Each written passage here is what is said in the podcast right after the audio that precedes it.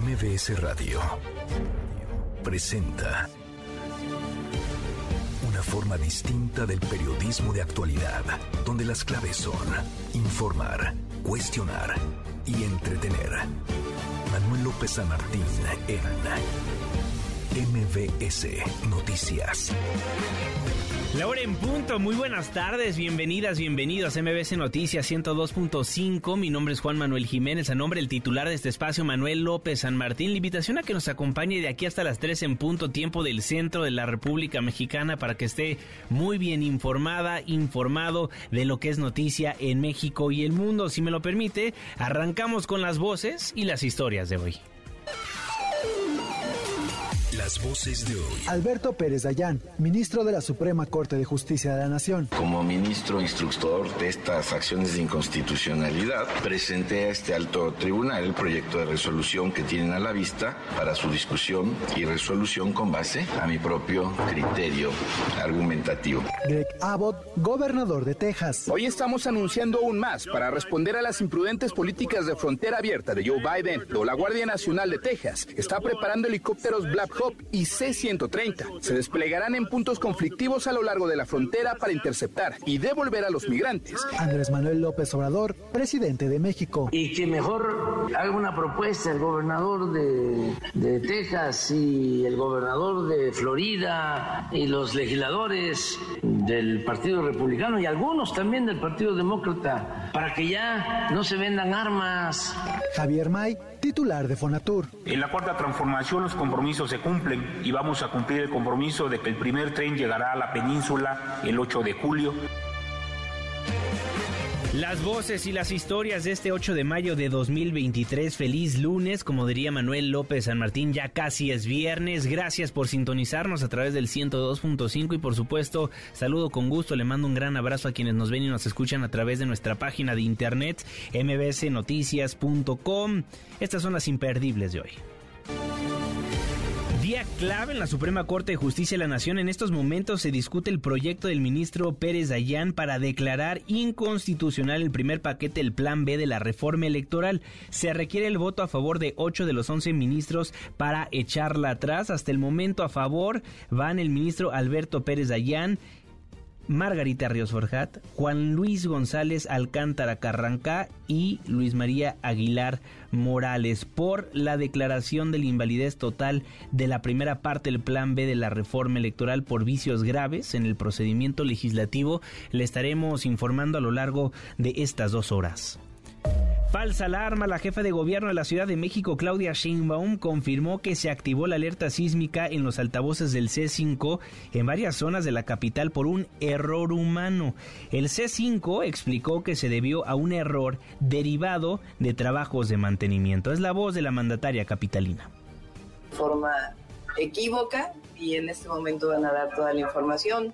Ahora sí que pedimos disculpas a todos, pero pues fue parte de este proceso de revisión que normalmente se hace de las alarmas. Oiga, de este proceso de revisión, doctora, no se escuchó en todas las alcaldías no, ni en todas fueron las zonas. 850 alarmas que, o sea, no fue que fuera un proceso de revisión programado, sino que estaban dándole mantenimiento al servidor y ahí de- ¿Error humano que activaron? Sí, exactamente, puede llamarse así. De todas maneras, el C5 está por hacer el comunicado para dar toda la explicación. Error humano, dice la mandataria capitalina, le preguntan al respecto, dice que podría ser así. Usted escuchó la alerta sísmica donde nos hace el favor de sintonizarnos. Escríbanos a través de redes sociales arroba Juanma Pregunta, arroba MBS Noticias, arroba M López San Martín. Greg Abbott, el gobernador de Texas, envió helicópteros Black Hawk a la frontera con México para contener la entrada de migrantes ante el fin del título 42 que actualmente acelera la deportación de migrantes. Además dijo que prepara leyes para considerar como delito grave la entrada ilegal de personas. Las palabras del gobernador.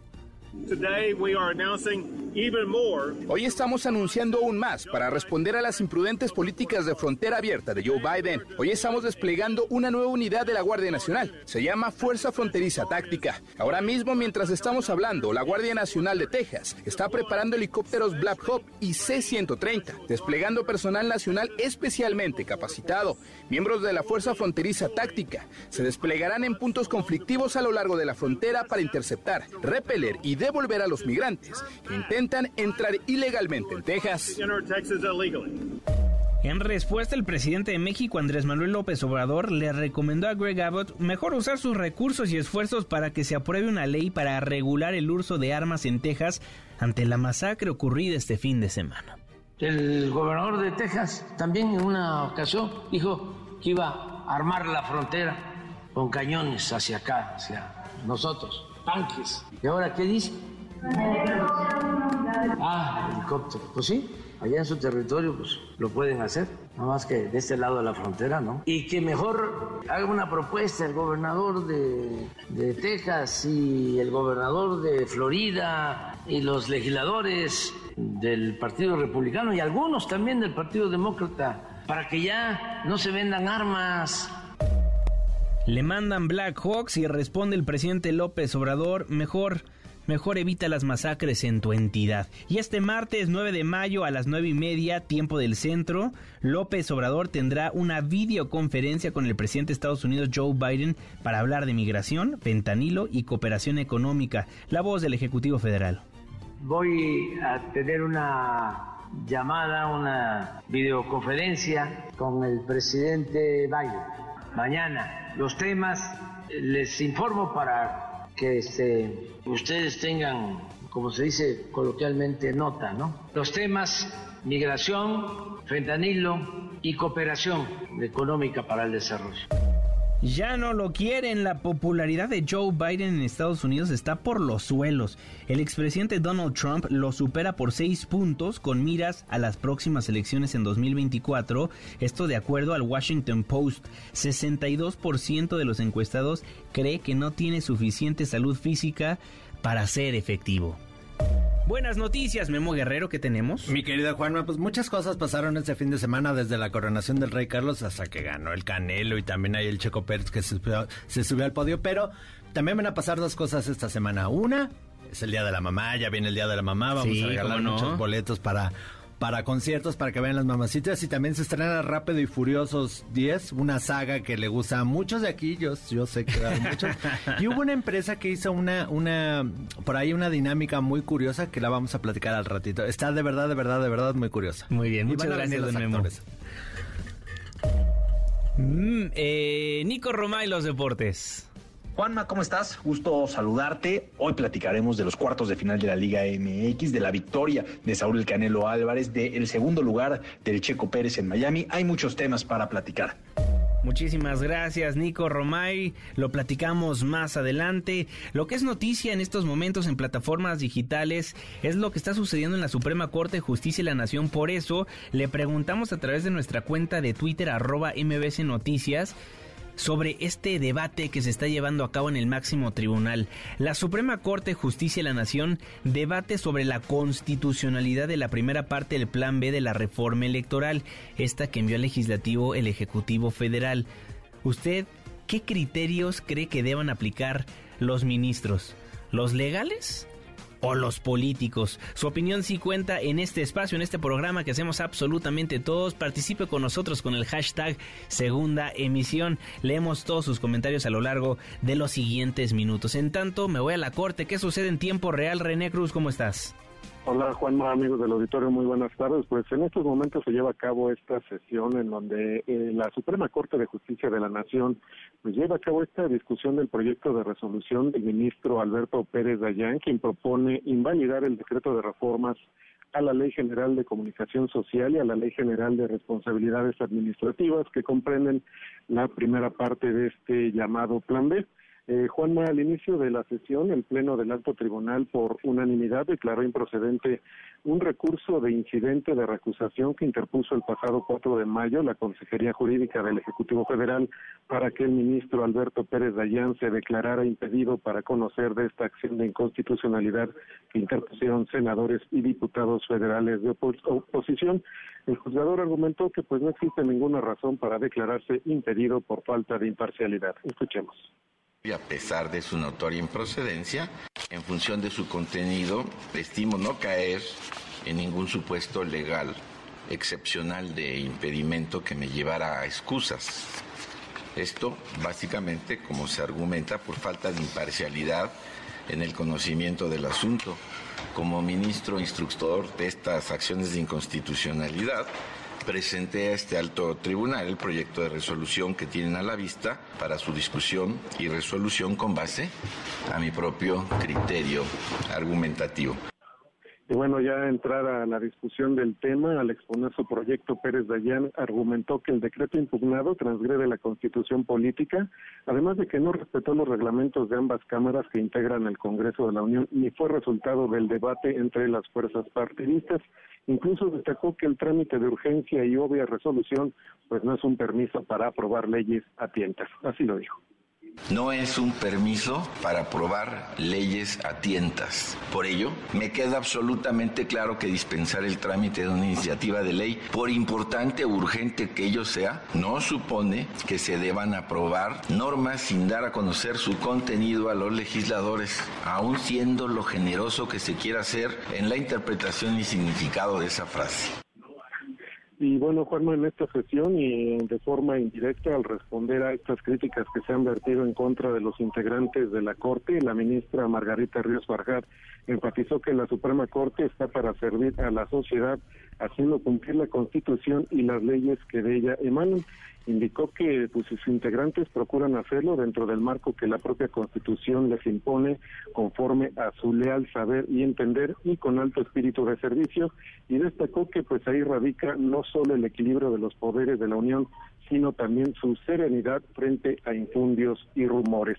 Eh, Juanma, comentarte que pues, al momento pues ya suman cuatro los votos a favor de este proyecto del ministro Alberto Pérez Dayán, quien propone invalidar esta primera parte del plan B y hasta el momento pues no, ninguno de los ministros ha fijado una posición en contra. Juanma, el reporte que tengo al momento. Gracias, René, fuerte abrazo. Va otro de regreso.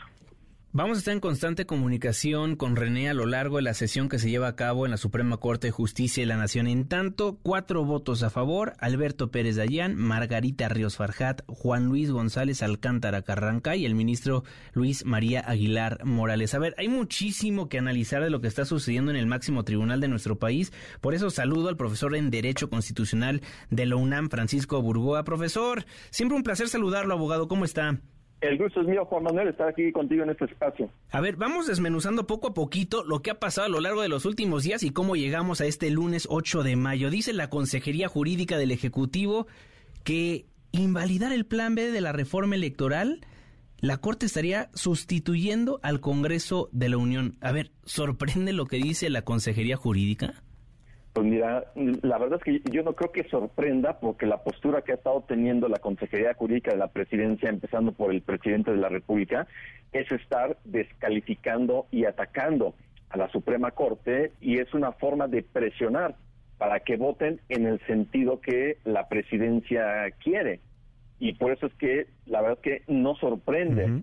Y lo que a lo mejor podría sorprender es que las personas, de alguna forma, muchos integrantes de la sociedad que son simpatizantes de Morena o de la 4T están eh, adoptando esos mismos argumentos para estar descalificando, cuando la Suprema Corte de ninguna manera está tomando como, e, está sustituyendo o usurpando funciones que le corresponden al Congreso. La Corte no legisla, la Corte revisa constitucionalidad de los actos que provengan, en este caso, del poder legislativo. Eso es lo que hace la Corte, es la que va a ser, eh, eh, va a fungir como guardián, como garante del orden constitucional.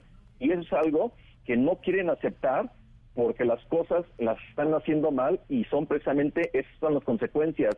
que quiere reformar la constitución o las leyes, que se haga bien, con independencia de, que después se pueda revisar el fondo, la constitucionalidad de las normas y no quedarnos ahorita solamente en el procedimiento, que ahorita, cuando menos de estos cuatro eh, ministros que ya, ya los mencionaste ahorita, Juan Manuel, ya hay cuatro votos a favor de declarar la invalidez por vicios graves en el proceso legislativo. Son violaciones al procedimiento legislativo. Tengo entendido que el proyecto de resolución del ministro lo organizó en 14 temas. Este era el tercero. ¿Se tiene de ser aprobado con estos ocho votos que ocupa la Corte para que sean mayoría? ¿Se tendrían que discutir los otros temas que puso sobre la mesa el ministro Alberto Pérez Dayán?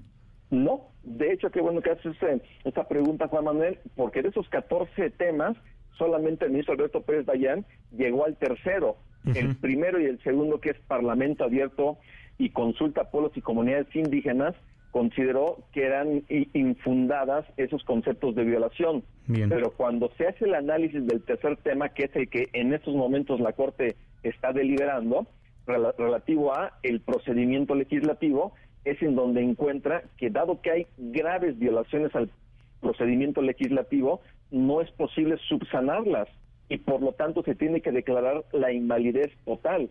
Es decir, no se tiene que llegar hasta el al análisis de los otros temas del 4 al 14. Con este solo que se reúnan los votos y en este momento parece que va bien, por lo menos hasta el ministro eh, Luis Manuel Aguilar Morales, en estos momentos está hablando el ministro Arturo Saldívar, veremos, eh, ya conoceremos ahorita cuál va a ser la postura. Correcto. Y esto es importante mencionar al auditorio que es únicamente la primera parte del plan B de la reforma electoral, porque luego había mucha confusión en plataformas digitales, ¿no?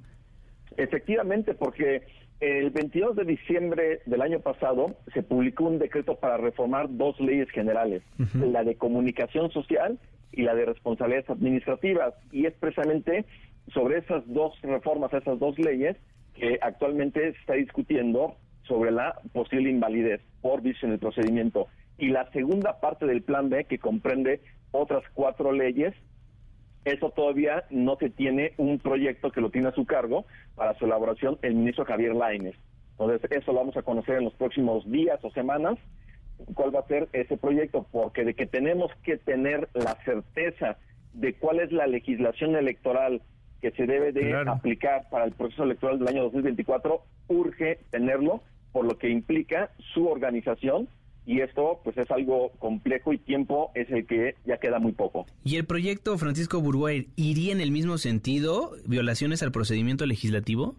Eh, bueno, ahí sí lo desconocemos, pero indudablemente se tiene que analizar también si hubo o no hubo violaciones al procedimiento legislativo, que en mi opinión sí las hay, y eso con independencia de entrar eventualmente al fondo de las normas impugnadas pero mientras haya violaciones a la forma en cómo se crean las leyes, existirá la posibilidad de que la Corte revise y pueda declarar la invalidez.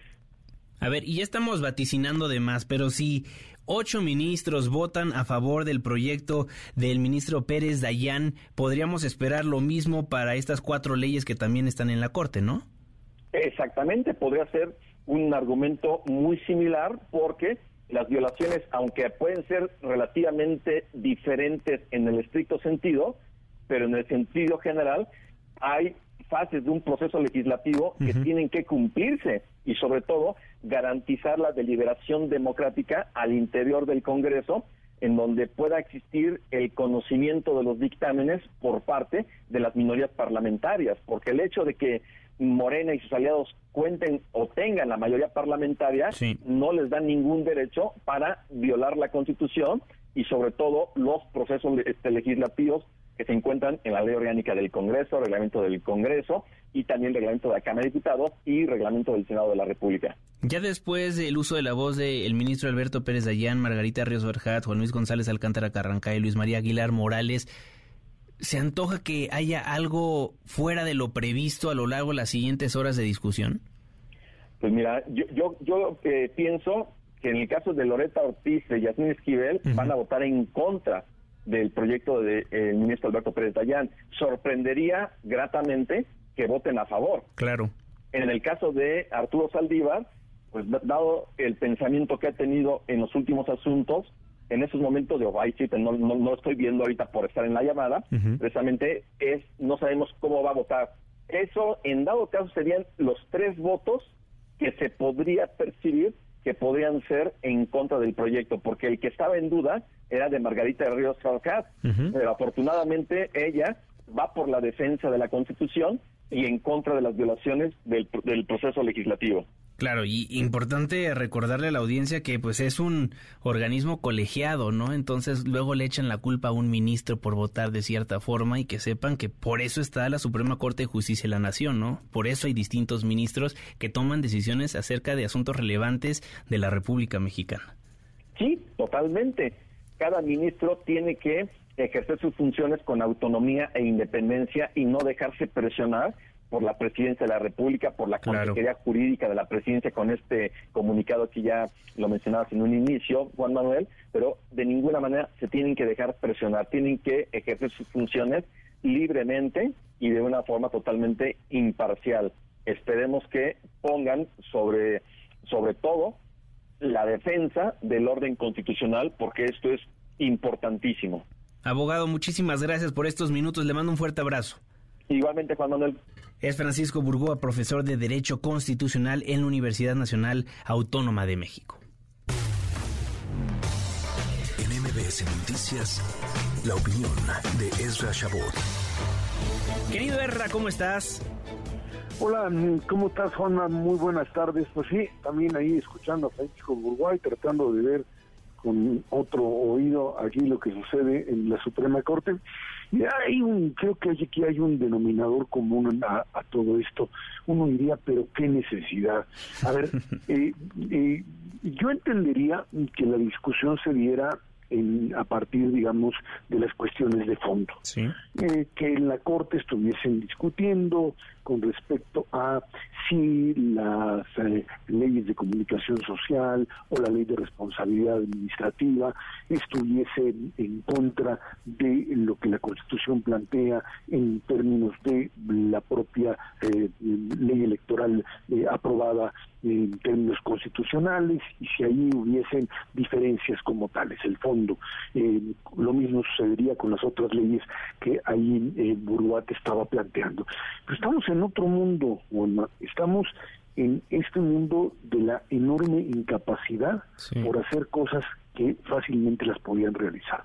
Morena y sus aliados tienen la mayoría y tienen la mayoría como para, para hacer las cosas y hacerlas bien no tenían por qué estar jugando a eh, de un último minuto eh, levantar y traer una, una, una propuesta de reforma electoral y luego cambiarla al último minuto, meterla de obvia resolución, eh, levantar rápido y, y tener la mayoría. La mayoría la tienen.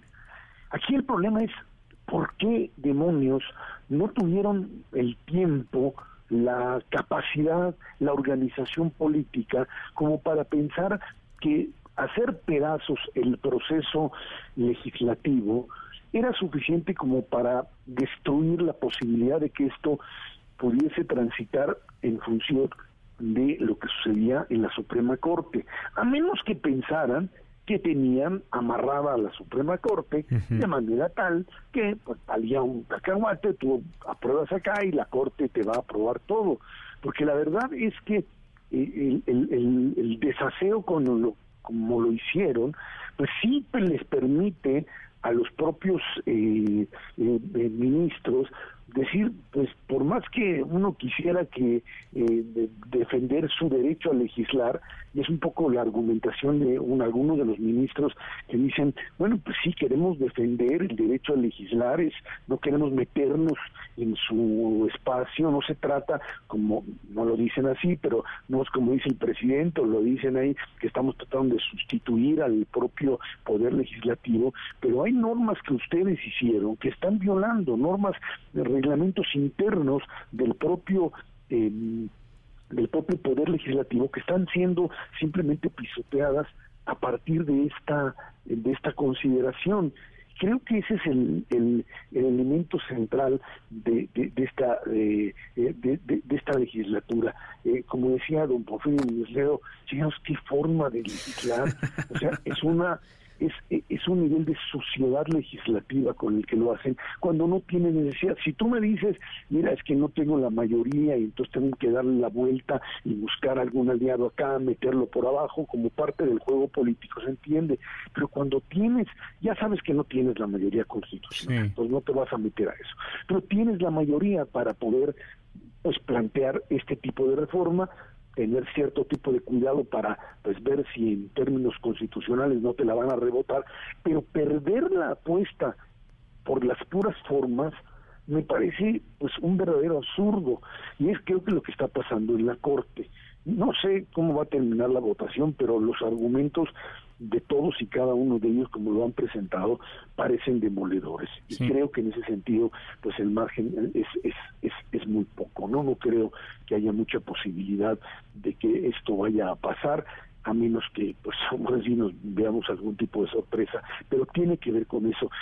Hemos visto, Juan Manuel, una una disminución enorme de la capacidad de la de, la preparación legislativa de los diputados incluso en los niveles más altos.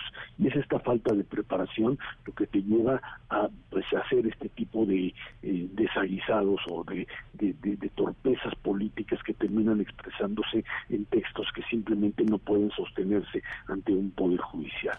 Es eh, pues algo así como la expresión de la ignorancia llevada al máximo y por eso pasa lo que pasa. Cuando uno escucha en, voz de los ministros ya directamente, ya lo sabíamos anteriormente, pero lo escucha uno en este momento, cómo fue el proceso de legislación de este tipo de planteamientos o de este tipo de normas, uno dice, pero pues cómo es posible que hayan hecho eso sabiendo que estaban rompiendo todas y cada una de las partes de algo que ellos habían aprobado anteriormente.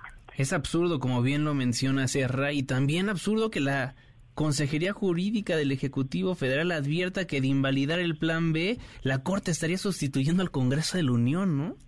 No, eso yo creo que es parte de un, un mensaje básicamente de orden político, de decir, aquí hay dos poderes y el tercero no, no, no juega. O sea, simple y sencillamente. Eh, a ver, el, Poder Judicial no es un poder de elección, no es como el Ejecutivo y Legislativo eh, por el cual se vota, pero la función del Poder Judicial es supervisar precisamente que aquello que propone el, Ejecutivo y que sanciona el Legislativo esté en los marcos constitucionales. Ese es su labor, en ese sentido en el plano la, el cuidado de la norma. Ese para eso está no está para otra cosa, no está para legislar, no tiene porque no puede legislar.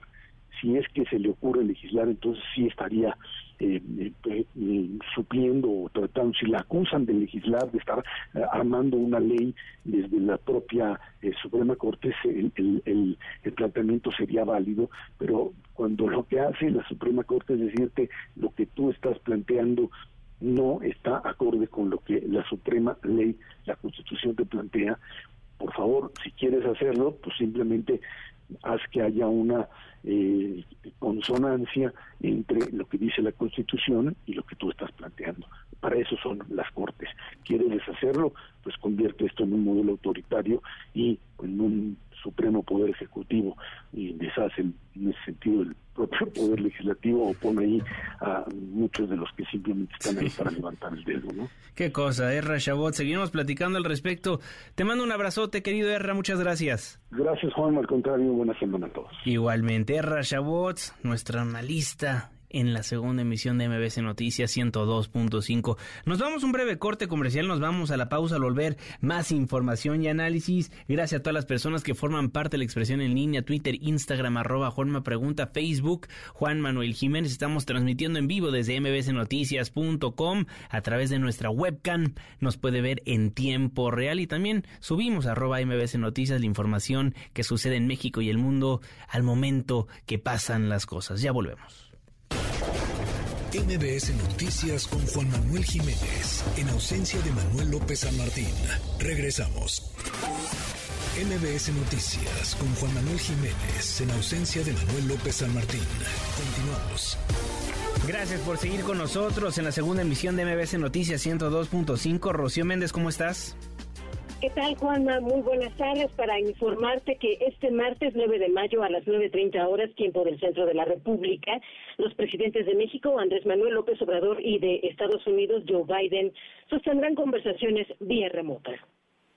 Voy a tener una videoconferencia con el presidente Biden. Los temas migración, fentanilo y cooperación económica para el desarrollo. Hemos estado buscando comunicarnos, no se había dado la posibilidad porque andábamos viajando pero ahora ya se acordó. Vamos a seguir hablando sobre la cooperación que tenemos, que es muy buena, y vamos a mantenerla, esta relación. También Juanma hizo algunas reflexiones sobre posicionamientos de los gobernadores de Texas, Greg Abbott, y de Florida, Ron DeSantis.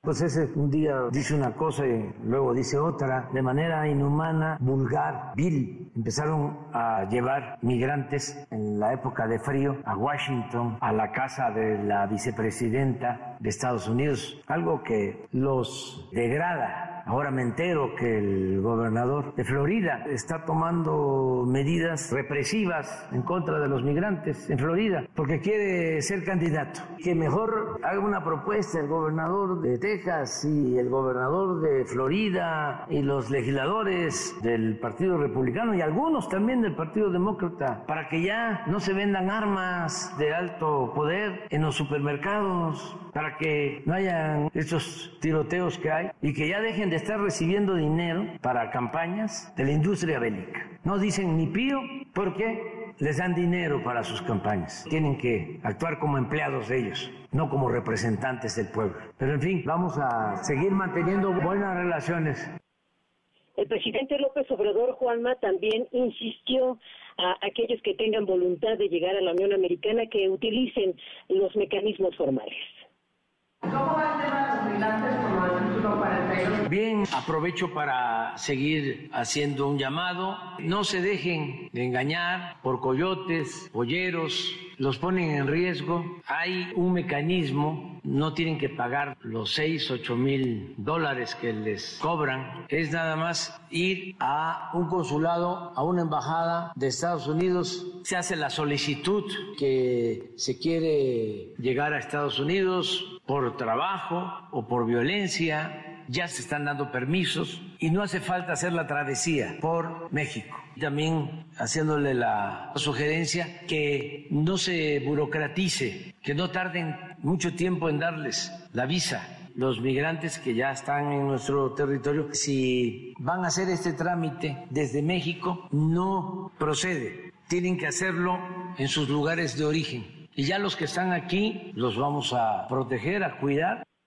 Juanma, el reporte del momento. Muchísimas gracias, Rocío Méndez. Buenas tardes. Platiquemos de lo que va a suceder o lo que está sucediendo rumbo al 2024 en la República Mexicana. Cotidianamente le damos pues un adelanto de cómo van las cosas con los candidatos, las personas que ya alzaron la mano, pero está extremadamente interesante este estudio nacional de opinión pública que dio a conocer de las eras de Motecnia. Por eso saludo con gusto a Rodrigo Galván de las Heras en la segunda emisión de MBS Noticias. Rodrigo, siempre un placer saludarte. ¿Cómo estás? ¿Cómo te va? Mucho gusto.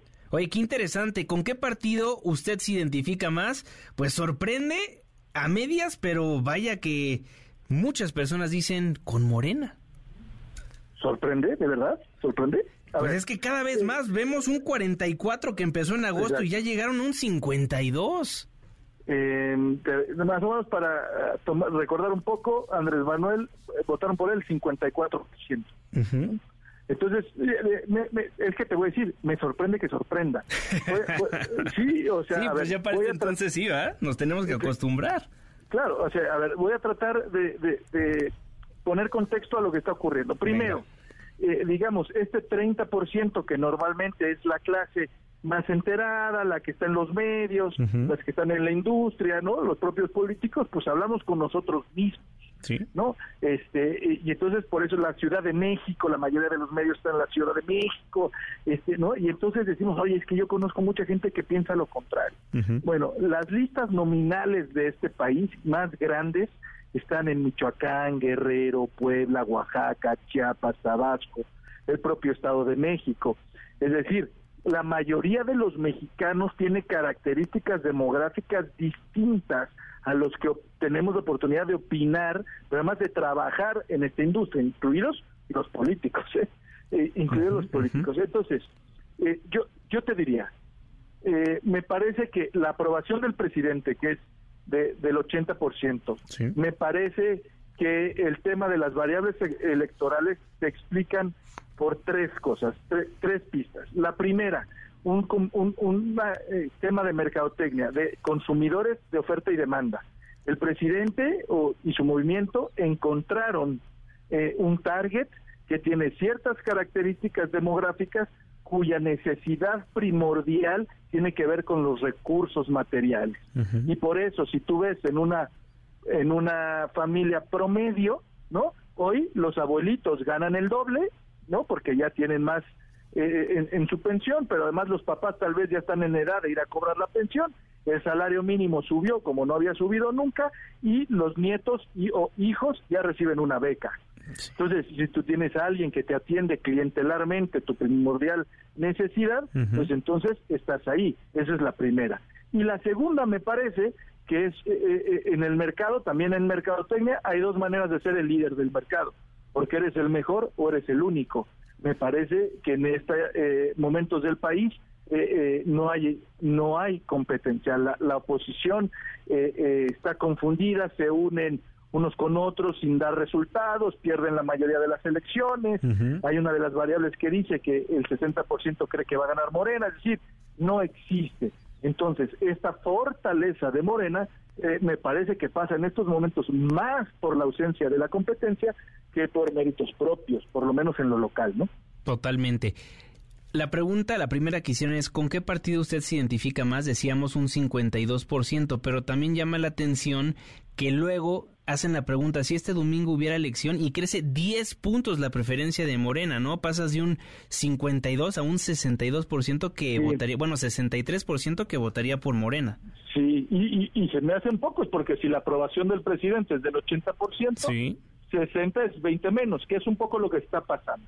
Uno de los grandes errores, me parece a mí, de la oposición es seguir trayendo al mejor jugador de la oposición, que es el presidente López Obrador, a cada partido hermano, si yo quiero ganar la cáscara, no me traigo a Messi que juegue contra mí. Y ellos siguen, insisten, insisten, además con temas que me parece que no son de relevancia para la mayoría de los mexicanos. Este, ¿no? A ver, ¿cuántas horas le han pegado los los medios de comunicación al tren Maya o al aeropuerto? Bueno, pues son temas que no le importan a ese 70% que está con él. Entonces, esa diferencia entre el votaría y tu identificación es claro que es morena, es menos electoralmente que López Obrador. Y la oposición es quien está trayendo y trayendo y trayendo a López Obrador, pues por lo tanto van a subir las preferencias electorales de aquellos que sean candidatos de su movimiento. Por eso le iría peor, de acuerdo a los encuestados, al país con el Partido Revolucionario Institucional, ¿no? Un 52% esa es otra. Insisto, lo de la oposición, hombre, se juntan, hablan todos, estamos unidos y lo único que ve uno son gente relacionada con la gente que acaba de ser acusada de corrupción, como lo soy, a gente que estuvo en ese gobierno de Peña, con evidencias, o panistas que estuvieron trabajando con García Luna, una persona que está hoy en la cárcel en Estados Unidos. Es decir, hay que ponerse del lado de los mexicanos, y, y cuando se unen y salen esas caras, pues lo único que dices, pues no, la verdad es que no hay con quién. Y cada vez más personas, ya cambiando un poquito de tema, pero hablando de Morena en específico, cada vez más personas conocen a Claudia Sheinbaum Pardo, la jefa de gobierno de la Ciudad de México. Sí, esa es, esa es otra pista. Dentro de la pista de Morena, ¿no? Si el método es una encuesta, que es lo que parece que va a ser, y hablo de eso eh, porque si es una encuesta que estás hablando de popularidad, ¿ok? Eh, eh, y tú haces, como se ve en esta encuesta que publico, las nueve preguntas que hace Morena, pues Claudia gana la mayoría, la mayoría. Eh, no, estamos diciendo, porque luego dicen, ¿quién va ganando la encuesta? Y yo pregunto, ¿en qué pregunta? Porque hay nueve. Por ejemplo, ¿quién conoce mejor el país? La gana Marcelo. Sí. Pero las otras ocho las gana Claudia. Por mucho, por poco, en la metodología de Morena, no importa. Lo que importa es quién las gana. Por lo tanto, si el método fuera encuesta y fueran estas preguntas, no veo quién se lo pudiera quitar a Claudia Sheinbaum. Sí, y luego sorprende muchísimo, bueno, ya voy a dejar de utilizar la palabra sorprende porque ya no debería de sorprenderme absolutamente nada, pero llama la atención la puntuación después de estas nueve preguntas que, la, que le hacen a estos ciudadanos, ¿cómo sale tan arriba Claudia Sheinbaum Pardo? Bueno, me sorprende más, ahí sí para que veas que en esta metí porque manifestó sus ganas a Fernández Noroña, Gerardo Fernández Noroña y sale en tercer lugar. Sí, sí. Pues, me parece, si tú lees las nueve preguntas, tienen que ver con la corrupción, tienen que ver con el movimiento. Básicamente esas nueve preguntas son quién se parece más a López Obrador. Y si tú te pones a ver y piensas de todas las corcholatas, quién es el más impulsivo, quién es el más gritón, quién habla de honestidad, quién habla de tal, quién tiene más el perfil del presidente, pues es eh, eh, Gerardo Fernández Noroña. Por pues eso está en tercero en la encuesta. ¿No? Y Claudia Sheinbaum tiene esos números porque sin lugar a dudas es quien representa la continuidad del movimiento de Andrés Manuel. Bien, ¿dónde podemos checar todos los resultados de esta encuesta, querido Rodrigo? Muchas gracias. En demotecnia.com o Rod Galván 10 son todas mis redes sociales. Ahí está la encuesta eh, eh, completa este y son mis redes para que me me, digan todo lo que me quieran decir. Muchísimas gracias. Aunque sea malo. Aunque sea malo. Pues sí, para eso la libertad de expresión existe en plataformas digitales, ¿no? Porque me dicen, ya te compraron. Pues sí, creo que el, gobierno que menos encuestas ha pagado en la historia es el de la 4T. Totalmente. Entonces, no. Rodrigo muchísimas gracias. Gracias a ti, hasta luego. Fuerte abrazo. Rodrigo Galván de las Heras, el director general de las Heras Demotecnia en MBC Noticias 102.5. Bueno, eso rumbo al 2024. ¿Qué pasa rumbo al 2023 en el Estado de México? Juan Gabriel González, ¿cómo estás?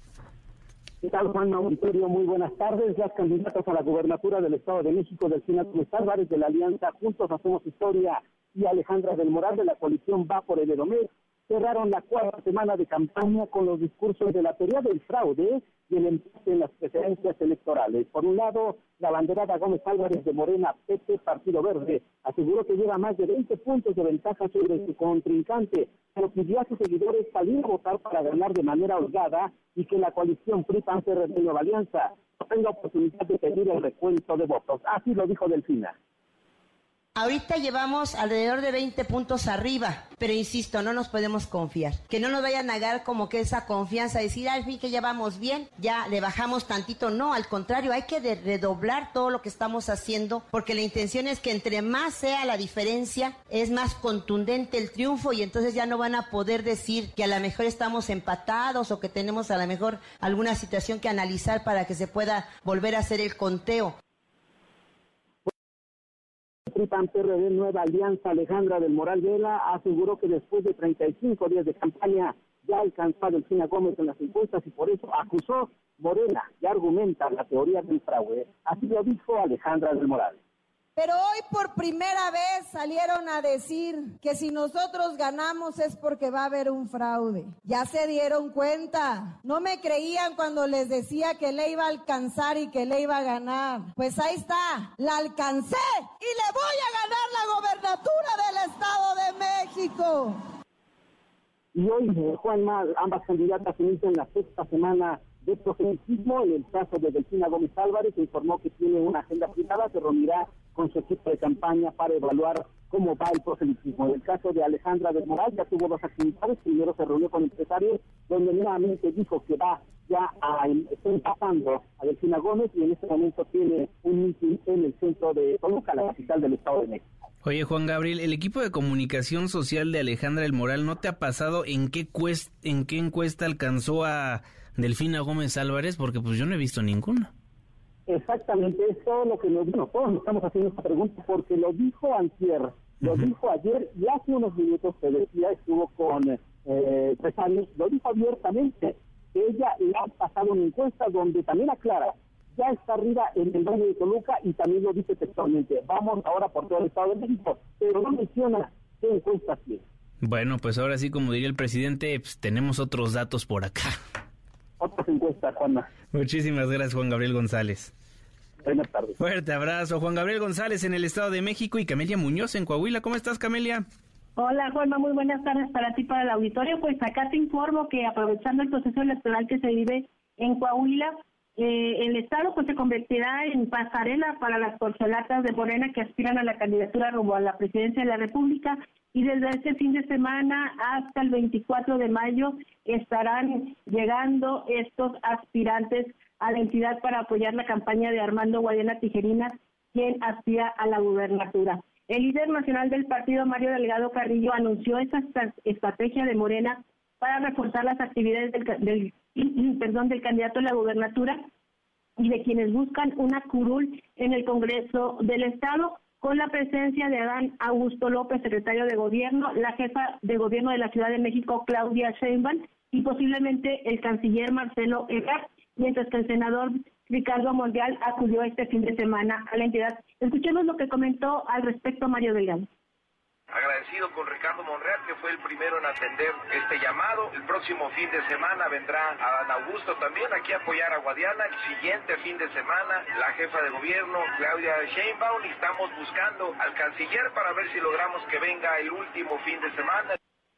Y bueno, como escuchamos, el primero que atendió el llamado fue el senador Ricardo Monreal, quien estuvo en varias de las actividades durante el sábado y el domingo en las cuales dijo que Guadiana Tijerina es el único que representa a la cuarta transformación y dentro del proceso de selección al candidato presidencial reiteró que su postura es no traicionar al presidente Andrés Manuel López Obrador. Escuchemos. He dicho que voy a participar hasta el final, pero nunca traicionaría al movimiento ni al presidente que junto con él fundamos este movimiento. Prefiero no ser nada, no actuar en política, no ser candidato a de traicionar al movimiento, al país y al presidente. Y bueno, el senador también dijo que coincide con Marcelo Ebrard para que la dirigencia nacional de Morena inicie de inmediato el proceso interno y se hagan las encuestas para definir las preferencias en torno a la candidatura presidencial. ¿Cuál más la información? Gracias, Camelia. Fuerte abrazo. Igualmente. Y con esto nos vamos a un breve corte comercial, pero déjenle actualizo lo que está pasando en la Suprema Corte de Justicia de la Nación. Se discute el proyecto del ministro Alberto Pérez Dayán para declarar inconstitucional el primer paquete del Plan B de la reforma electoral. Se requiere el voto a favor de ocho de los once ministros para poder echar atrás este, este Plan B del Ejecutivo Federal. Son dos leyes las cuales se están discutiendo, comunicación social y responsabilidad administrativa. Hasta el momento, a favor de la declaración de la invalidez de la primera parte del Plan B, han votado, insisto, a favor Alberto Pérez Dayán, Margarita Ríos Farjat, Juan Luis González Alcántara Carranca, Luis María Aguilar Morales, Arturo Saldívar Lelo de la Rea, Alfredo Gutiérrez Ortiz Mena, votó en contra. La ministra Yasmín Esquivel, es decir, faltan dos, dos votos para ir a favor del proyecto del ministro Pérez Dayan. Le estaremos informando en tiempo real al respecto. En tanto, estamos, estamos a prácticamente dos votos de que se declare la invalidez de la primera parte del Plan B por vicios en el procedimiento legislativo. Nos enlazamos con René Cruz más adelante en la segunda emisión de MBC Noticias 102.5. La pausa no se vaya, ya volvemos. MBS Noticias con Juan Manuel Jiménez, en ausencia de Manuel López San Martín. Regresamos. MBS Noticias con Juan Manuel Jiménez, en ausencia de Manuel López San Martín. Continuamos. Los numeritos del día. Citla Designs, un placer saludarte, ¿cómo estás? ¿Qué tal, Juanma? Buenas tardes a ti, buenas tardes también a nuestros amigos del auditorio. Te presento a continuación cómo están operando en este momento los principales indicadores. El Dow Jones Industrial pierde 0.13%, gana el Nasdaq 2.08% y gana también el S&P BMW de la Bolsa Mexicana de Valores 0.05%, se cotiza en 54.968.31 unidades. En el mercado cambiario, el dólar en ventanilla bancaria se compra en 17 pesos con 23 centavos, se vende en 18 pesos con 28, el euro se compra en 19 pesos con 31, se venden 19 pesos con 87 centavos. Y finalmente te comento cómo se cotiza en este momento la criptomoneda más conocida, el Bitcoin. Se compra en 489.160 pesos por cada criptomoneda. Juan, es mi reporte. Buenas tardes. Muy buenas tardes, Itlali Sainz. Economía y finanzas. Con Eduardo Torreblanca. Feliz inicio de semana, don Lalo, ¿cómo estás? ¿Cómo estás, eh, Juanma? Me da gusto saludarte. Buen inicio de semana. Gracias y saludos al auditorio. Murió el Insabi. Mu- Muere el Insabi y me parece que es un claro ejemplo de un fracaso que habla de improvisación, de falta de claridad estratégica en política pública y lamentablemente también de que no se que no se quiso aprovechar el talento de mexicanos y mexicanas saben del tema salud y que pudieron haber sido factores muy importantes para lograr éxito en el nacimiento de ese programa del gobierno federal. Una gran lección que da esta, esta muerte del INSABI es que eh, en cualquier país la educación y la salud merecen de presupuestos correctos, adecuados para poder cumplir las metas que se plantean y que no puede uno sacrificar para el futuro el bienestar del futuro de, la nación de que se trate. Nunca hubo, para hablar con claridad, nunca hubo presupuestos correctos o adecuados ni con el PRI, ni con el PAN, ni con Morena para enfrentar el reto de la salud, de un sistema nacional de salud que se acercara, aunque fuera medianamente cercano a lo que tienen países de Europa y Dinamarca, por ejemplo, ¿no?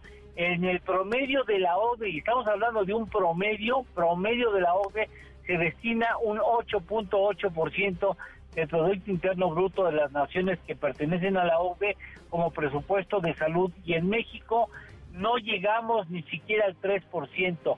Nuestro promedio ha sido de 2.8%. Ni cuando nació el Seguro Popular nos acercamos a ese 8.8%. Para el Seguro Popular no hubo suficientes recursos. Su atención suponía la necesidad, ya cuando se convirtió en el INSABI, eh, se prometía o se marcaba la necesidad de incrementar en 3.5 puntos porcentuales del PIB el presupuesto para salud y nunca hubo esa voluntad política expresada en los números. Mira, Juanma, en el 2019 se destinaron 0.95% del Producto Interno Bruto para eh, lo que era todavía el Seguro Popular. En el 2022 ya al INSABI el 0.88% del PIB y en el 2023 el 0.80% del Producto Interno Bruto. Esto quiere decir que ni siquiera al INSABI se le dio la cantidad de recursos necesarios para cumplir un buen papel. Así es que lo que tendremos que hacer en un futuro es destinar más recursos y garantizar que esos recursos se ejerzan correctamente con el concurso de mexicanos y mexicanas talentosas que saben del, del sector salud y que pudieron haber eh, desempeñado un papel muy destacado en esta buena tarea que bien nos requiere el pueblo de México. El fracaso de la estrategia del gobierno federal en materia de salud una vez más se demuestra con el INSABI Lalo Torreblanca. Sí, lamentablemente, bueno, que nos sirva la experiencia Exacto. de lo que no volvemos a consentir en el futuro próximo. Hay que verle lo positivo, ya aprendimos, ahora hay que mejorar. Sí. Ojalá, ojalá la lección haya sido bien aprendida. ¿Postre, don Lalo? Claro que sí, el, eh, el otro día hablamos de la velocidad a la que eh, se traslada la Tierra alrededor, alrededor del Sol.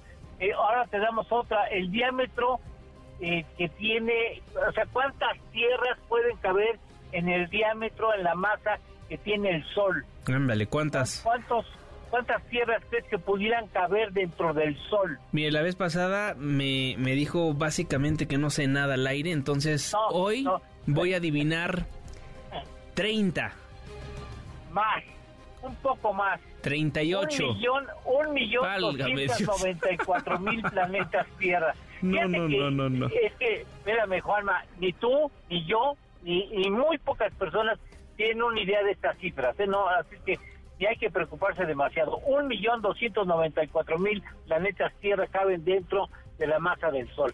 Qué bárbaro. Ni me lo hubiera imaginado. Sí, la verdad yo tampoco, por eso lo compartimos con el público. Juanma, Muy buenos datos, muy buenos datos. Gracias, Eduardo Torreblanca. Buen provecho, hasta luego. igualmente, hasta luego, hasta mañana. Eduardo Torreblanca Jax. Tenemos buenas noticias. Querido Memo Guerrero, ¿cómo estás? Gracias, Juanma. ¡Feliz lunes! Hartas cosas pasaron este fin de semana. El Checo estuvo a punto de quedar en primer lugar. El Canelo ganó. Se coronó el rey Carlos III. ¡Qué bárbaro! ¡Qué derroche de lujo y el desfile y los vestidos y el concierto! Pero preparémonos para la noticia buena, la mala y la fea. La buena.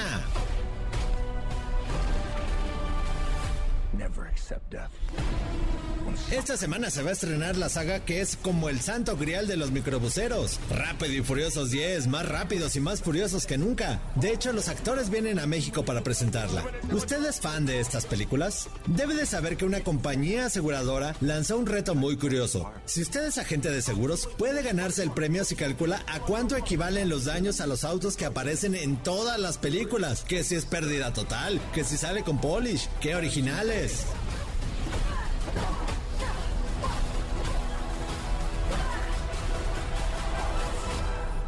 La mala.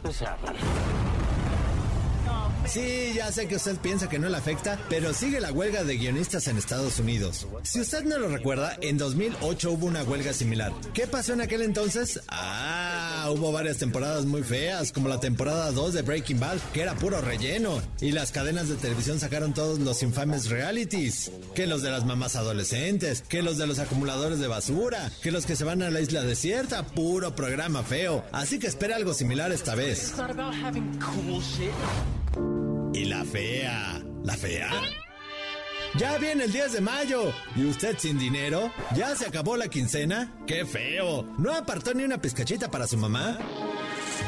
Pues esté muy atento porque toda la semana tenemos boletos para que lleve a su jefecita a diferentes conciertos. Con mi dolor. Tania Libertad.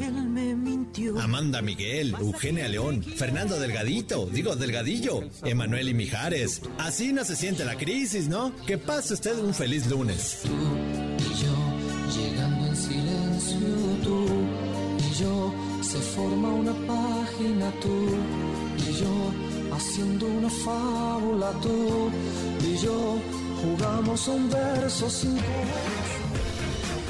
Guillermo Guerrero, wow. No sé, como 20 mil carros, yo creo es la respuesta correcta. Qué bárbaros, cuántos carros. Eh, pero la verdad es que la saga de, de Rápido y Furiosos cada vez va creciendo y cada vez es más exagerada. Sí, sí, y luego sí, ya sí, van sí. por el espacio y luego ya van, ya van por abajo del mar.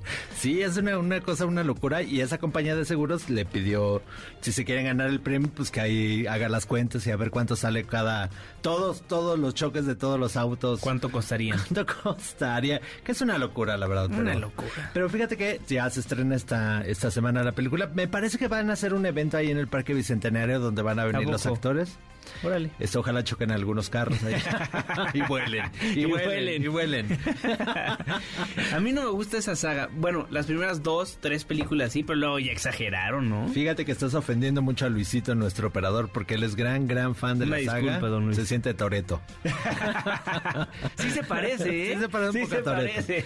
Sí, sí, sobre Tiene todo esos músculos. La musculatura, sí. Y tenemos muchos boletos, mi querido Juanma, para el. Día de la Mamá. Venga, a ver, venga, como, venga. como bien escucharon. Para Emanuel y Mijares el 28 de mayo. O para Tania Libertad el 27 de mayo. O para Fernando Delgadillo el 20 de mayo. O para Eugenia León el 2 de junio. Tenemos para todos esos. Llamen al 55 51 66 1025 y va a ser súper, súper, súper facilita la, la, la pregunta. ¿Cuál es el número de película de la saga de Rápido y Furioso que se va a estrenar esta semana? Yo sé. Está bien fácil. Está muy fácil. Está muy fácil. Va después del 9, ¿no? Va y antes del 11. Y antes del Y 11, antes del 11, exactamente. sí, Sí, sí. Entonces sí sé. Entonces sí sé. Guillermo Guerrero, redes sociales. Guillermo-Gea en Instagram. Muchísimas, Muchísimas gracias, don. Memo. Vámonos a un breve corte comercial, nos vamos a la pausa. Al volver estaremos platicando de lo que sucede con la inteligencia artificial. E inclusive tienen miedo porque dicen la inteligencia artificial podría cambiar la guerra. La pregunta es para bien o para mal. Lo respondemos al volver de la pausa. MBS Noticias con Juan Manuel Jiménez, en ausencia de Manuel López San Martín. Regresamos. MBS Noticias con Juan Manuel Jiménez, en ausencia de Manuel López San Martín. Continuamos. Caemos en las redes. Se mueve el hashtag migrantes, también frontera, porque este jueves 11 de mayo finaliza el título 42, una medida de seguridad que acelera las deportaciones de migrantes que cruzan la frontera con Estados Unidos y que entró en vigor tras el inicio de la pandemia. Esto como parte de las medidas que Donald Trump impuso por la crisis sanitaria. Y hablando de migrantes, cientos de migrantes esperan en la frontera norte a que llegue esta fecha para intentar ingresar a la Unión Americana. En Baja California, Antonio Maya. Hola, ¿qué tal, Juanma? Muy buenas tardes. Un saludo al estudio y al auditorio. Comentarte que tras el anuncio del fin del título 42, las autoridades municipales de Tijuana reportaron un incremento considerable en el flujo de personas migrantes. El director municipal de atención al migrante, Enrique Lucero, comentó que los albergues de esta frontera están operando al máximo de su capacidad o por encima de ella. También eh, decirte que comentó que la aplicación del CBP One, con la que las personas migrantes realizan su cita para ser escuchados por un juez en Estados Unidos, no será suficiente para atender a los cientos de desplazados que diariamente llegan a la frontera norte del país. Escuchemos lo que dijo Enrique Lucero Juanma. Hasta el momento han informado que continuará el CBP One y que de hecho hay un incremento de citas de las 740 que se tienen se incrementarán a, mil, pero eso no va a ser suficiente para que la situación migratoria cambie en nuestro en nuestra ciudad, ¿no? Los albergues están saturados y, y estoy hablando de mil citas, pero por todas las puertas de entrada, por ejemplo, Ciudad Juárez, Piedras Negras, entonces a Tijuana estaría incrementándose de 250 a 300 por día, muy poco todavía y no va a ayudar mucho a resolver esta situación. Por su parte, también decirte que directivos de albergues de Tijuana y de la ciudad de Mexicali comentaron que pese a que ya no existirá el título, el título 42, las personas que ingresen ilegalmente a Estados Unidos serán sancionadas y deportadas, ya que el título 8 eh, estará vigente una vez que este título 42 llegue a su fin este jueves 11 de mayo. La información desde Tijuana, Baja California, Juanma. Muchísimas gracias, Antonio. Fuerte abrazo. Fuerte abrazo, saludo al auditorio. Muchísimas gracias. Ahora vámonos hasta Ciudad Juárez, Chihuahua. Josué Serna, ¿cómo estás? Muy buenas tardes, Juan Auditorio. Eh, aquí en Ciudad Juárez, cientos de migrantes, miles de migrantes han montado un campamento en el Río Bravo entre Ciudad Juárez y la ciudad del Paso, Texas, con la esperanza de ser aceptados para el asilo político, esto ante el vencimiento del título 42. Están aguardando en esta zona para que el próximo 11 de mayo poder acercarse. Esto es frente a la puerta número 40 del bordo del río Bravo del, muro fronterizo, para poder acercarse y pedir el asilo político. Se trata de un grupo bastante grande entre ellos eh, sudamericanos y centroamericanos, en su mayoría son de nacionalidad venezolana, familias enteras están ahí también, niños soportando las inclemencias del, clima que azota aquí en Ciudad Juárez, estamos a, altas temperaturas aquí en Ciudad Juárez, están aguardando bajo algunos árboles que hay, bajo algunas carpas, sin embargo es bastante fuerte el, el, sol. Aquí los albergues establecidos por el gobierno mexicano para, para dar refugio encuentran casi vacíos ya que todos están viniendo hacia el borde del río Bravo para esperar a que termine el título 42 y poder hacer esta solicitud de asilo político. Ante esta situación de emergencia, el gobernador de Texas, Greg Abbott, eh, implementó ya también lo que se llama el Texas Tactical Border Force y anunció el envío de más elementos tanto de la Guardia Nacional de los Estados Unidos como de la patrulla eh, de Texas, los, los, los um, la Guardia la Policía Estatal de Texas y también anunció el apoyo de, apoyo aéreo reforzar con helicópteros y aviones sobre todo en la, en la zona de El Paso, Texas, donde hay una crisis ya anunciada migratoria por la gran cantidad de migrantes que también han logrado ya cruzar hacia esta ciudad de los Estados Unidos. Juanma, este es mi reporte. Muchísimas gracias, Josué Serna, fuerte abrazo. Y a propósito de la crisis migratoria, el gobernador de Tamaulipas, Américo Villarreal, confirmó que el presidente López Obrador estará de visita el fin de semana en Matamoros, Reynosa y Nuevo Laredo. El primer convoy del tren Maya llegará el 8 de julio a Cancún, Rocío Méndez. Gracias, Juanma. El gobierno federal hizo proyecciones sobre esta obra, señaló que es el futuro del sureste porque se vivirá de él y también se estimó que en unos seis años empezarán a tener utilidades en la inversión que se llevó a cabo. Vamos a escuchar los detalles con el director general del Fondo Nacional de Fomento al Turismo, Javier May. En el tramo 4 se registra un avance de 120 kilómetros de vía terminada. Hay 96% de avance en los tres distribuidores viales, de 96% en las 23 obras de drenaje transversal y de 95% en los 125 pasos peatonales, vehiculares y de fauna. Ya está en operación el 75% de la autopista Mérida-Cancún, que se está modernizando y hasta ahora la obra del tren Maya en el tramo 4 ha generado 62 mil empleos. Se cuenta ya con el 100% del riel requerido para el tramo 4, con el 97% de los durmientes y vamos a cumplir el compromiso de que el primer tren llegará a la península el 8 de julio. A partir de agosto iniciarán las pruebas dinámicas, el rodamiento en la vía del primer tren. Vamos también a cumplir el compromiso de que el tren Maya va a estar inaugurado en diciembre del 2023 y en paralelo se desarrolla trabajo social. Escuchemos a Ariadna Montiel, secretaria del Bienestar.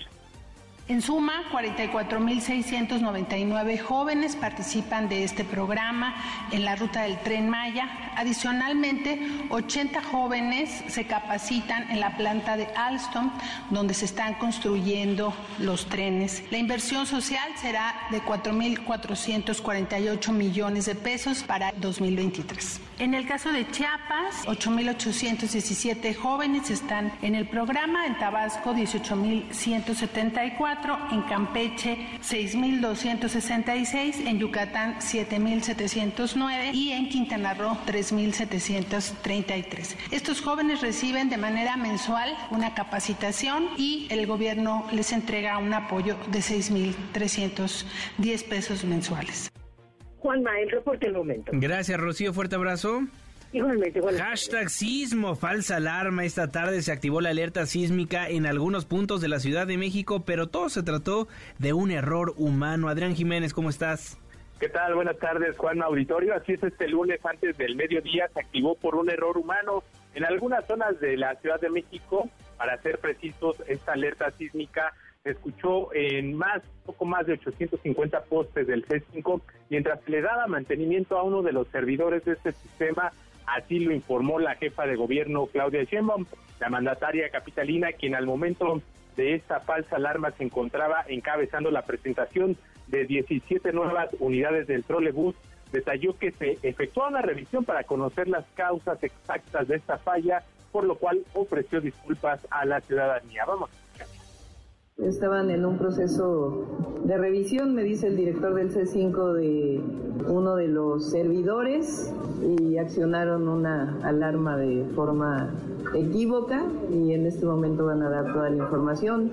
Ahora sí que pedimos disculpas a todos, pero pues fue parte de este proceso de revisión que normalmente se hace de las alarmas. No, fueron 850 alarmas que, o sea, no fue que fuera un proceso de revisión programado, sino que estaban dándole mantenimiento al servidor y ahí... De, ¿Error humano que activaron? Sí, exactamente, puede llamarse así. Y tras el susto que vivieron las personas que escucharon esta alerta sísmica en alcaldías como Azcapotzalco, Coyoacán, Benito Juárez y Cuauhtémoc, la jefa del Ejecutivo local reiteró esta disculpa y dijo que una vez que se determine qué sucedió, si es el caso, se impondrán las sanciones correspondientes. Vamos a escuchar. Pues ahora sí, perdón por el susto, vamos a ver exactamente qué pasó y en todo caso, pues ahí hacer las sanciones correspondientes.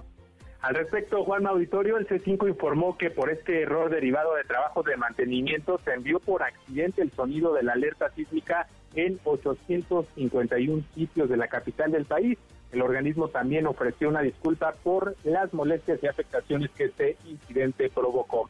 Juan Auditorio, la información que les tengo. Muchísimas gracias, Adrián Jiménez. Buenas tardes. Hashtag Suprema Corte de Justicia de la Nación. ¿Cómo van las cosas, René Cruz? Hola Juanma, amigos del auditorio, muy buenas tardes. Pues ya prácticamente Juanma es un hecho que la Suprema Corte de Justicia de la Nación pues va a declarar la invalidez de estas reformas de la primera parte del llamado Plan B. Y es que hasta este momento Juanma, pues ya en esta sesión en nueve ministros externaron su apoyo a favor de este proyecto del ministro Alberto Pérez Dayán, quien pues propone declarar la invalidez de este decreto de reformas debido a los vicios que se incurrieron en el proceso legislativo.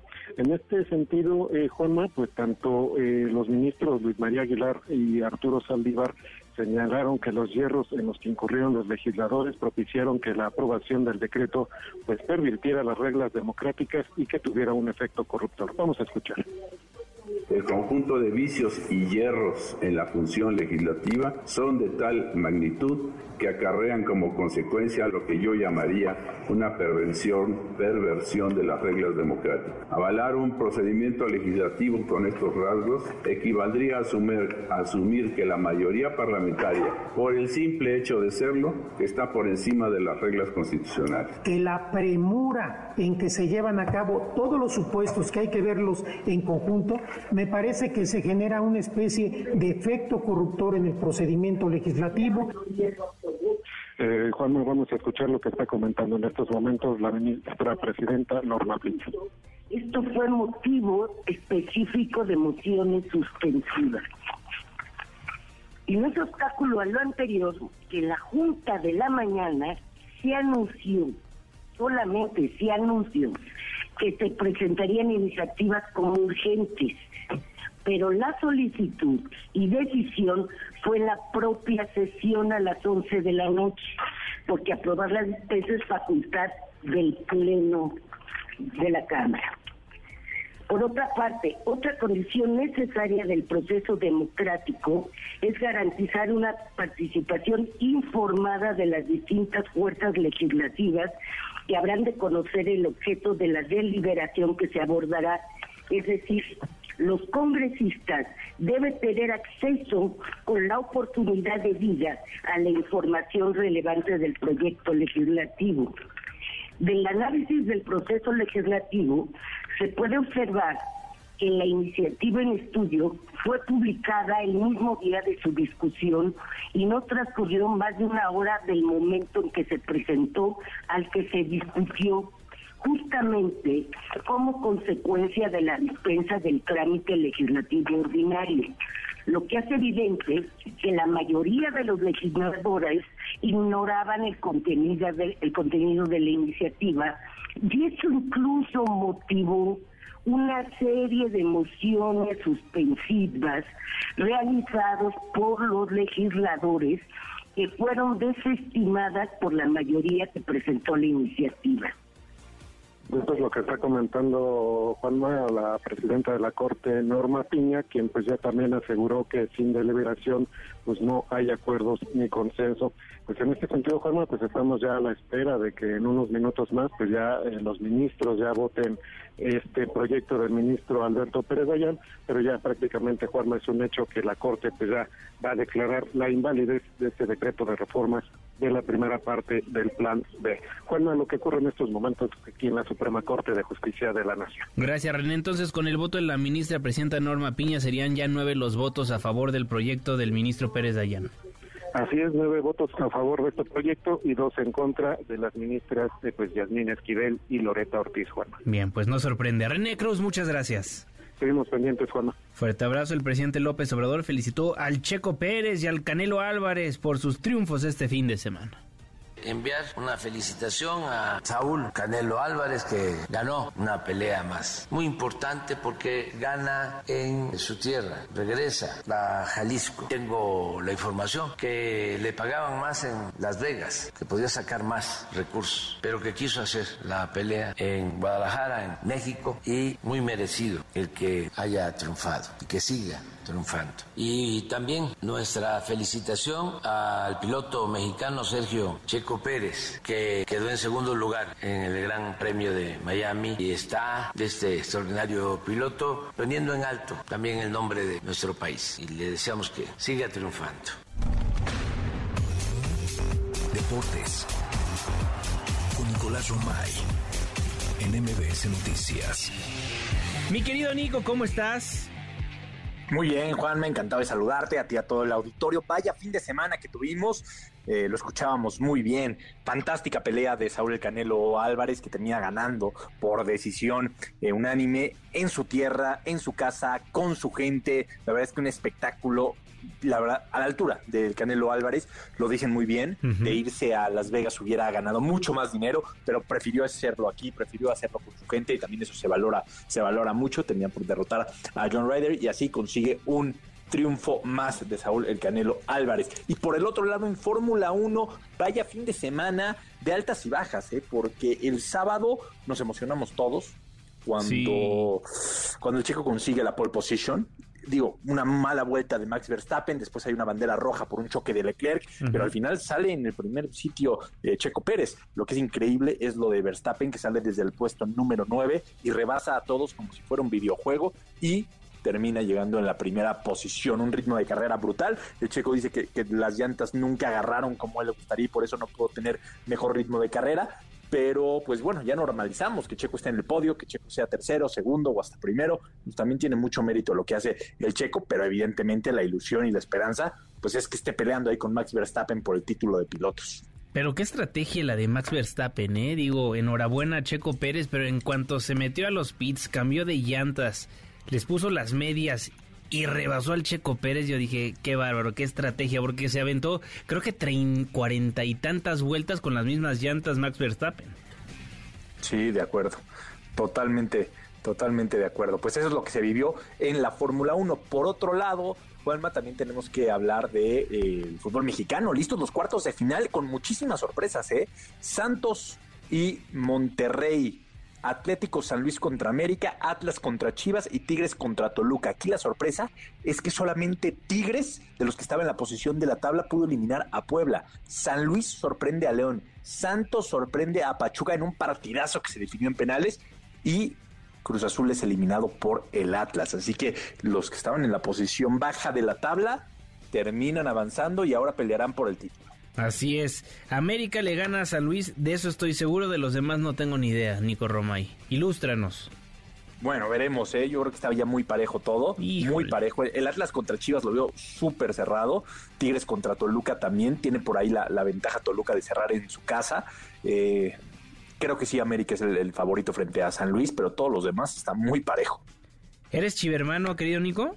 No, para nada, pero ojo con el Atlas Chivas, es un clásico tapatío y cuando hay clásicos todo puede pasar, o sea, no importa si alguien llega bien o mal, todo puede pasar.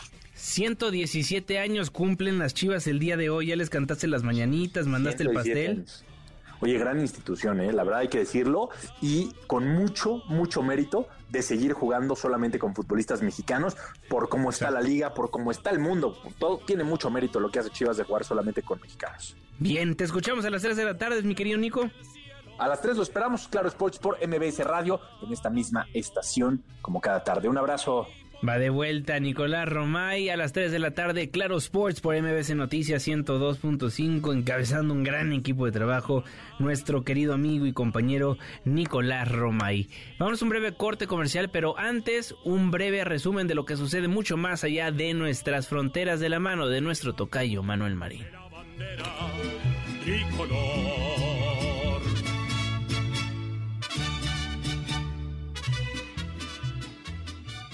Internacional.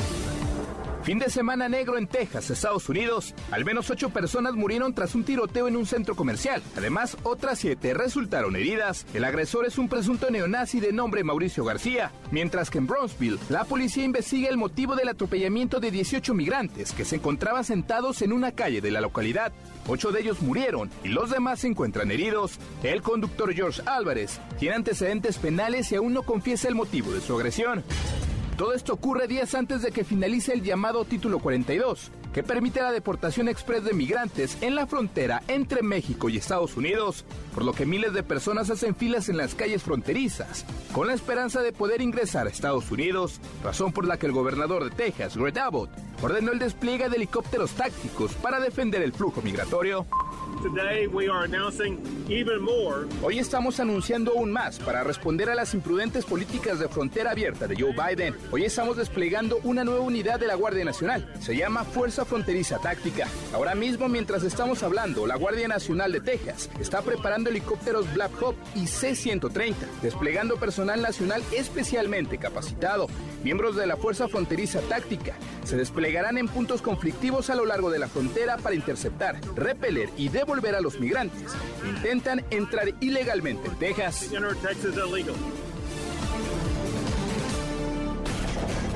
MBS Noticias con Juan Manuel Jiménez, en ausencia de Manuel López San Martín. Regresamos.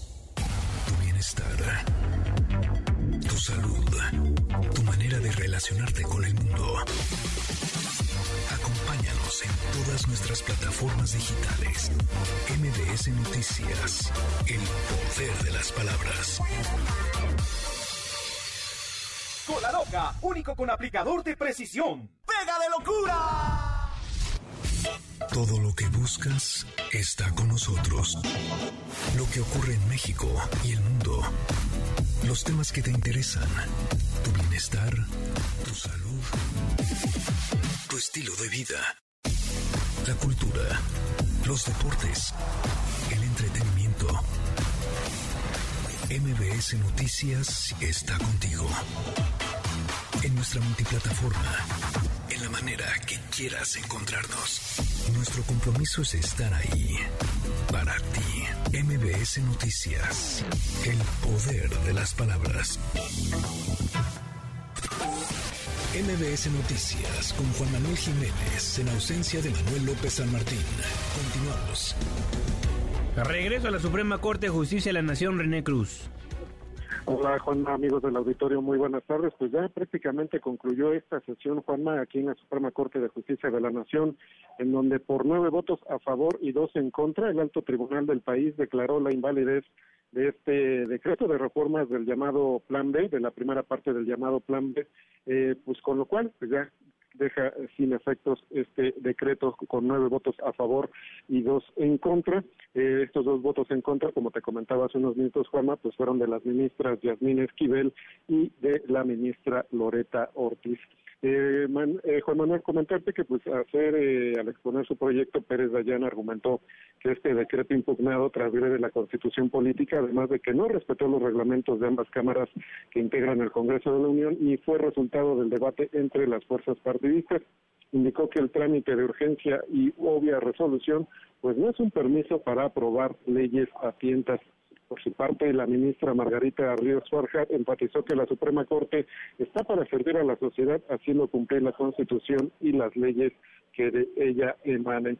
En tanto, las ministras Yasmín Esquivel Moza y Loret Ortiz externaron su rechazo al proyecto ya que no hay infracciones en el proceso legislativo, además de que los congresistas sí tuvieron conocimiento de la iniciativa. Y en este punto, Juanma, comentarte que pues la ministra Yasmín Esquivel respaldó este comunicado que emitió este fin de semana, el día de ayer, la Consejería Jurídica del Ejecutivo Federal, en donde pues aseguraba que pues en caso de que se invalidara este decreto de reformas, el, eh, la Suprema Corte de Justicia de la Nación estaría invadiendo las facultades del Poder Legislativo y este mismo argumento pues fue esgrimido por la ministra Yasmín Esquivel, quien votó en contra de este proyecto. Pues así las cosas, Manuel, por eh, nueve votos a favor y dos en contra, la Suprema Corte de Justicia de la Nación invalida este decreto de la primera parte del llamado Plan B, con lo cual pues deberán seguirse aplicando las leyes que eh, regían antes de la aprobación de este decreto. Juanma, el reporte que tengo. Muy bien, René, muchísimas gracias. Muy buenas tardes. Le agradezco enormemente a Arturo Espinosa Siles que nos tome la comunicación, el director del Laboratorio Electoral. Querido Arturo, ¿cómo estás? ¿Cómo estás, Juan Manuel? Me da mucho gusto saludarte. ¿Sorprendido? Pues la verdad es que contento, ¿no? Creo que se hizo valer el Estado de Derecho, creo que la Suprema Corte está en, subsanando la irresponsabilidad de la mayoría, una mayoría que piensa que, que con esa mayoría y solamente porque fue votada puede hacer lo que quiera por encima de la Constitución, por encima de sus propios reglamentos y creo que la, la, la Suprema Corte lo dijo hoy claramente que tiene que ser este pues que tiene que apegarse a los procesos y a las formas y a las reglas que, están establecidas en la Constitución y que están establecidas en el propio reglamento interno de la Cámara de Diputados, del Congreso de la Unión, y que, no pueden tener simplemente un cheque en blanco y hacer lo que quieran. Entonces creo que es un buen día para el Estado de Derecho, para la democracia mexicana y para nuestra Constitución, sin. Ahora, se aprobó la primera parte, digamos, del Plan B, falta la segunda, pero con lo que sucedió este día en la Suprema Corte de Justicia de la Nación, pues podríamos decir que básicamente va a suceder lo mismo para las cuatro leyes faltantes, ¿no? Pues si los ministros y las ministras son congruentes, debería de seguir la misma la misma lógica la segunda parte, hay que decirlo, la que trae más instancia, más carnita en cuanto a las reglas electorales es el segundo decreto, entonces este pues también va a ser importante que sigan con el mismo criterio. Y, la otra cosa que hay que decir, lo sorprendió, fue una votación 9-2, es decir, eh, anteriormente que se venía formando esta eh, eh, este grupo, este bloque a favor de, de las determinaciones del gobierno, de la cuarta transformación, ahora no hubo el mismo bloque, incluso el ministro Saldívar votó con el proyecto por la por la invalidez y solamente la ministra Esquivel y la ministra Ortiz quienes votaron, eh, digamos, en contra del proyecto a favor de la validez de la reforma. Decías al principio contento por la decisión, pero sabes que es triste que van a empezar a desprestigiar a la Suprema Corte de Justicia de la Nación. Ya vi que ya hay un montón de diputados de Morena que empiezan a decir traidores a los ministros, que no hacen bien su trabajo. Y triste, triste para este Tribunal Constitucional, ¿no? A ver, yo, yo creo que la narrativa es muy desafortunada. Eh, me parece que la Corte tiene una legitimación a partir de sus decisiones, no a, diferencia de, del Congreso, que es a partir de, del voto, eh, de la representación que ostentan. Creo que la Corte está legitimada en función de, las facultades y atribuciones que le da la Constitución, en función de, eh, digamos, los propios eh, las propias resoluciones que emite y creo que la narrativa del gobierno va a ser muy agresiva en contra de los ministros y las ministras, pero eso ya lo sabemos. Lo importante es que ninguno de ellos ni de ellas se, dejó amedrentar, que demuestran que se puede estar allá afuera con una narrativa, incluso con eh, eh, protestando en su contra afuera de la Corte el día de hoy, y ellos van a seguir del lado de la del lado de las reglas, del lado del Estado de Derecho y de la democracia, creo que nuevamente vemos que tenemos un tribunal de carácter constitucional que va a poner al Estado de Derecho y a la Constitución por encima de cualquier presión de carácter político.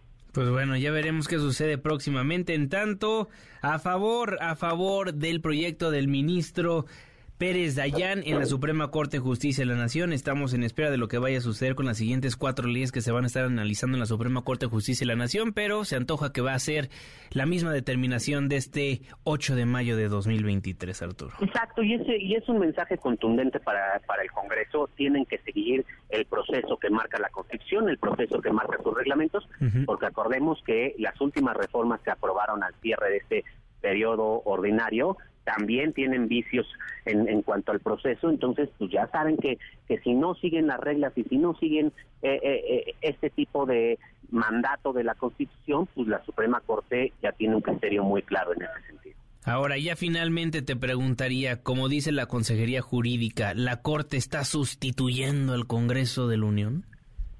No, la Corte está en su papel y dentro de sus facultades constitucionales, que es ser un contrapeso de las mayorías para que las mayorías no abusen de su poder, no pasen por encima de la Constitución, no pasen por encima del Estado de Derecho y la Constitución está en su papel de ser este contrapeso y de hacer valer la Constitución y hacer valer el Estado de Derecho. Bien, muchísimas gracias Arturo Espinoso Silis. ¿Redes sociales?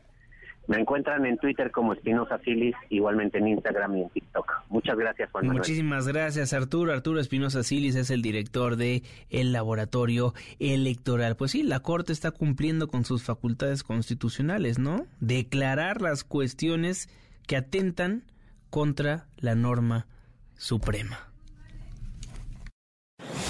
Segunda emisión. Manuel López San Martín. Noticias.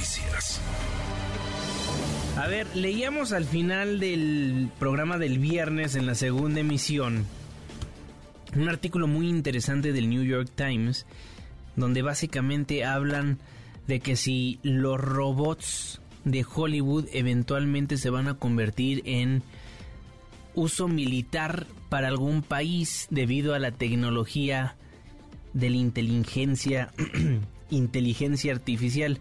Mira, yo no le sé mucho al tema, pero se me hace muy interesante, por eso decidimos ponernos en comunicación con el director de Celcom Solutions, presidente y fundador de la Fundación Cultivo, Norberto Maldonado. Norberto, siempre un placer saludarte, ¿cómo estás? ¿Qué tal, eh, Juan Manuel? Muchas gracias por la invitación. Buenas tardes. A ver, dice The New York Times, The next fear of AI, Hollywood's killer robots become the military's tools. ¿Puede llegar a suceder esto en el planeta? Pues, pues, mira, de que puede llegar, puede llegar. Cada vez se ve más cerca esta situación eh, y plantea una serie de interrogantes que poner sobre la mesa. Va, más allá de que pareciera que la ciencia ficción nos está alcanzando, sí se están dando pasos importantes, a lo mejor para llegar para allá, eh, pero sí quedan ciertos huecos éticos, legales y de regulación por ahí. Eh, principalmente porque, como hablábamos en, tu programa la ocasión pasada sobre el tema de inteligencia artificial, los algoritmos no tienen una conciencia ni, ni, temas éticos dentro de su dentro de su estructura. Los algoritmos obedecen unas reglas de programación y de aprendizaje con datos. Entonces, al momento de que tú determinas, imagínate, esta tecnología la están utilizando para drones. Eh, entonces, tú imaginas, el, el dron tiene programado que tiene que eh, destruir al tanque de tal enemigo, por decir algo. Sí. Bueno, pues imagínate que ese tanque está siendo utilizado por fuerzas aliadas. O imagínate que ese tanque está estacionado junto a un área civil, sea un hospital o sea una escuela. Entonces, si bien se están haciendo ciertos avances en materia de, que sea cada vez más posible eh, que estos robots, pero en robots hablamos que son los drones o que es un chip que va dentro de un dentro de un tanque o dentro de un arma o cosas por el estilo, eh, no, es tal cual un robot per se, eh, pues sí, cada vez es más cercano, ¿no? Eh, estaba yo investigando un poco y lo que urge es una regulación al respecto. Sí. Porque como no hay regulación, pues todo está permitido y al estar todo permitido, pues puede haber unos huecos ahí muy importantes, ¿no? Va avanzando increíblemente rápido la tecnología, por ende ya es momento de que a nivel mundial se pongan legislaciones sobre la mesa de la inteligencia artificial. ¿En cada país ya tendrían que estar platicando al respecto en el legislativo? Totalmente, sin lugar a dudas. Y, lo dijiste con las palabras correctas. Es, no es lo mismo una regulación, por ejemplo, en México, que es un país que, no ha entrado en temas bélicos desde hace muchísimos años, que en Ucrania, que en Rusia, eh, o que, en Estados Unidos. ¿no? Entonces las reglas se deben de estar discutiendo a nivel local, a nivel país y sí a nivel internacional. sobre todo a nivel internacional porque los países que son productores de este tipo de tecnología eh, son los que llevan cierta batuta de para dónde ir y sobre todo porque se necesita el, el respaldo de la comunidad internacional para poder este, establecer estas líneas y estos guidelines. Porque una superpotencia, si no tiene la presión de todo el mundo, difícilmente puede poner trabas o retos que lo pueden sí posicionar como una potencia eh, militar en esta nueva era, ¿no?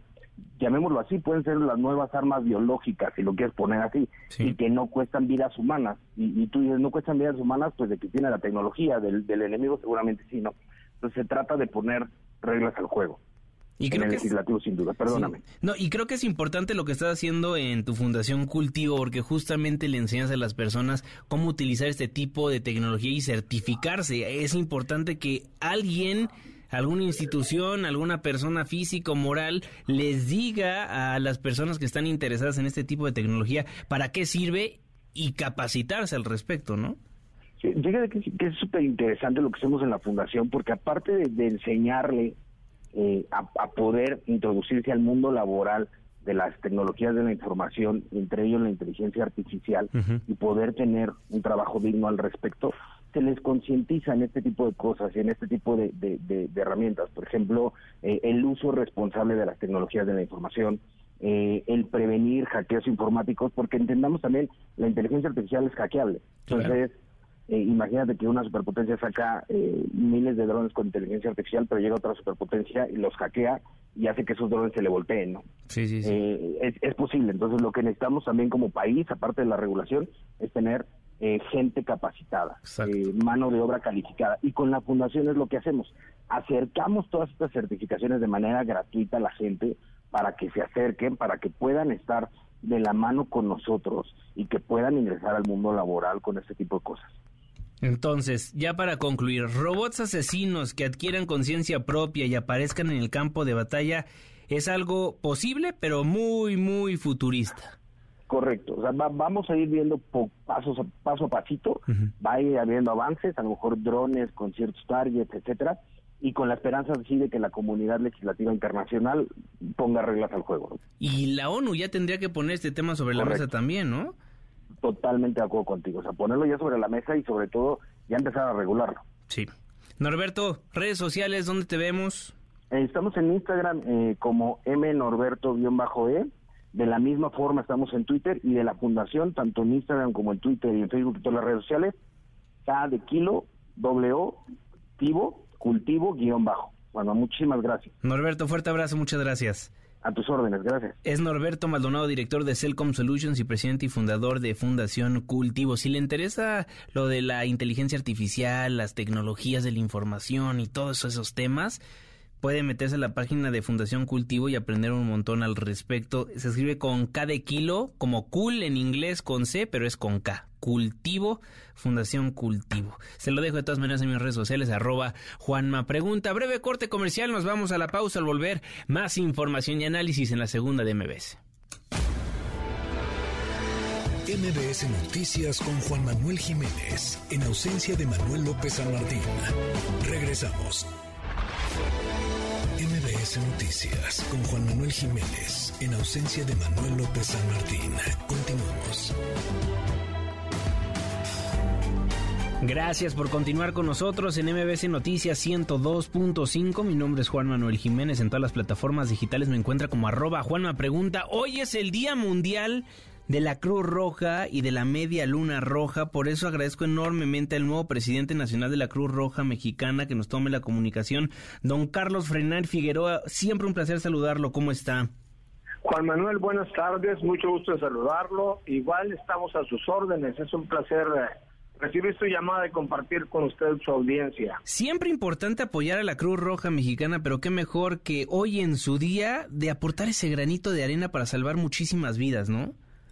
Le aprecio muchísimo ello porque precisamente hoy que se conmemora el Día Mundial de la Cruz Roja y que obviamente como una sociedad nacional integrada a la Federación Internacional de la Cruz Roja, somos parte de ese gran movimiento mundial que, que opera en 192 países del mundo y que se dedica precisamente a aliviar el dolor, a salvar vidas, a rescatar personas y a estar en los momentos difíciles de la humanidad.